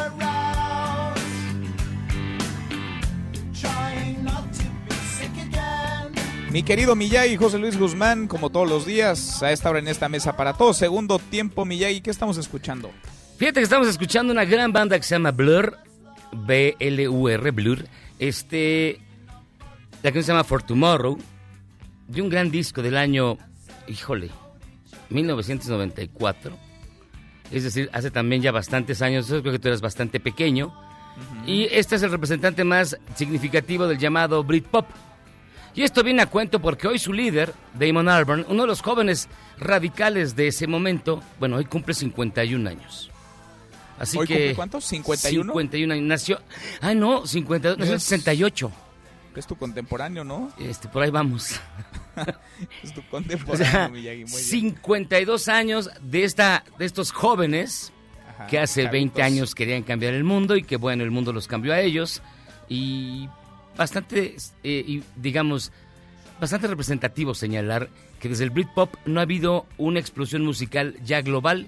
A partir de ese momento se fragmentó toda la música, se acabaron los discos, inició los streaming y es la realidad que vivimos ahora, mi estimado Manuel. Pues suena bien, suena bien. Oye, ¿valdrá la pena, Miyagi, revisar luego con lupa qué va a pasar en el mundo de la música? Vaya, en varias aristas, ¿no? En varias pistas de la vida pública, pero en el mundo de la música particularmente por lo que estamos viviendo como planeta. Este Así es. confinamiento por el COVID-19 va, estoy seguro, a cambiar a la industria, a los compositores, a los artistas, a las audiencias. Va, vaya, creo que puede ser un, un parteaguas, ¿no? Un punto de quiebre. De hecho, así lo es, Manuel. Mira, fíjate que como nunca, apareció un reporte este fin de semana, eh, hecho en el país, precisamente este diario español, que señalaba que como nunca la radio, la televisión y eh, las transmisiones por internet estaban teniendo un, un boom de- eh, desorbitante. Sin embargo, no se podían mantener precisamente derivado de la crisis económica. Claro. Entonces vamos Sí. a llegar a un punto en el cual todo el mundo se va a comunicar por Facebook Live. Te pongo un ejemplo, los artistas van a mandar sus conciertos por Facebook Live, pero no van a ganar un peso. Hijo. Qué, qué duro. Y van a tener más audiencia de la que jamás hubieran De- imaginado, de- pero no van a cobrar por ello. Exactamente. Entonces, este punto, como bien lo señalas, va a tener que replantear en muchos aspectos eh, los medios de comunicación electrónicos, particularmente, te repito, televisión, radio y las redes sociales. Sí, porque ahí están las audiencias, inevitablemente ahí están, hay mucho consumo, mucha gente deseosa de hacerse de información, no así dispuesta a pagar y tampoco muchas marcas dispuestas A invertir. un capital, ¿no? Exactamente. interesante. Porque a raíz de la, de la situación económica derivada de, de la, guerra del petróleo y también la crisis eh, del coronavirus, la mayoría de las empresas no va a invertir porque No. es una inversión que puede considerarse perdida de entrada. Entonces, vamos a vivir un punto de quiebre bien interesante, yo creo Sí. que a mediados de año, en el cual se van a definir los papeles de los medios de comunicación, de la música y de la industria del entretenimiento en general. Movido, se va a mover y se va a seguir moviendo varias industrias, el mundo entero. Miyagi, gracias. Al contrario, gracias a ti, Manuel. Muy buenas tardes, José Luis Guzmán. Te escuchamos al ratito a las 7 charros contra gangsters. Pausa y volvemos. Hay más en esta mesa, la mesa para todos.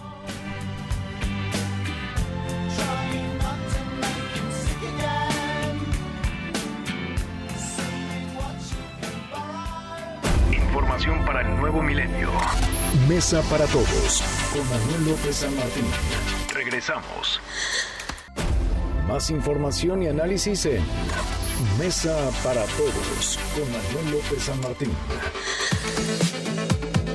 Seguimos, volvemos a esta mesa, la mesa para todos. No todo es el COVID-19, claro, es fundamental, es importantísimo. Acá le vamos actualizando y contándole lo último, pero hoy el secretario de Seguridad y Protección Ciudadana, Alfonso Durazo, reportó un descenso, una baja, tres caídas al hilo, de hecho, en los homicidios dolosos del país. Cuéntanos, Rocío. Rocío Méndez, muy buenas tardes.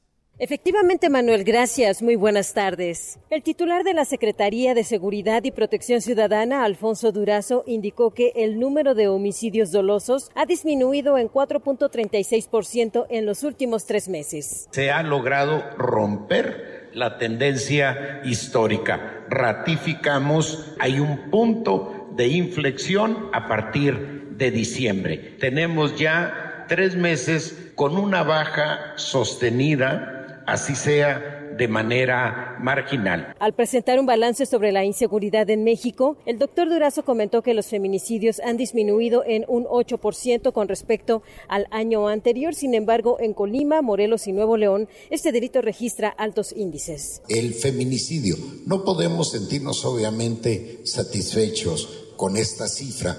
Tenemos que aplicarnos, pero nos indica que el resultado va a la baja es inferior en 8% respecto a diciembre del 2018. Es el reporte al momento. Gracias, muchas gracias. Rocío, le agradezco mucho a la doctora María Elena Morera, la presidenta de Causa en Común, que platique con nosotros esta tarde. ¿Cómo estás, María Elena? Manuel, buenas tardes. Me da mucho gusto saludarte a ti y a tu auditorio. Como bien decías, pues mucha, gran parte de nuestra tragedia, por supuesto que es el coronavirus, pero no podemos dejar de ver lo que está pasando en seguridad. Sin duda. Y es cierto este punto de inflexión del que habla, te acuerdas, ¿no? Desde el año pasado, Alfonso Durazo, parece que en aquel momento la realidad, la dureza de los datos no estaban de su lado. Ahora sí, es cierto, hay un decremento en los homicidios dolosos en México. Mira, es cierto que han disminuido ligeramente, se tiene razón en eso, licenciado Durazo. Sin embargo, hay que hay que considerar otras cosas. Este, por un lado, que la tendencia no empezó a bajar a partir de diciembre, la tendencia viene, digamos, estabilizándose desde el 2018. Hay algunos analistas que dicen que a partir de julio de 2018 y otros dicen que a partir, perdón, a partir de junio del 2018 y otros dicen que en octubre del 2018. ¿No? Pero cualquiera de las dos que tomes, tú ves que la que digamos que la línea se está estabilizando a partir del 2018, no es de ahorita. Sin embargo, bueno, qué bueno que no haya subido, ¿no? Eso es definitivo, definitivo. Sin embargo, también hay que decir que hay un subregistro importante en el tema de asesinatos, principalmente si hablamos de feminicidios ya que hay 10 diez, estados que lo redujeron, sin embargo hay otros que ni siquiera lo están reportando.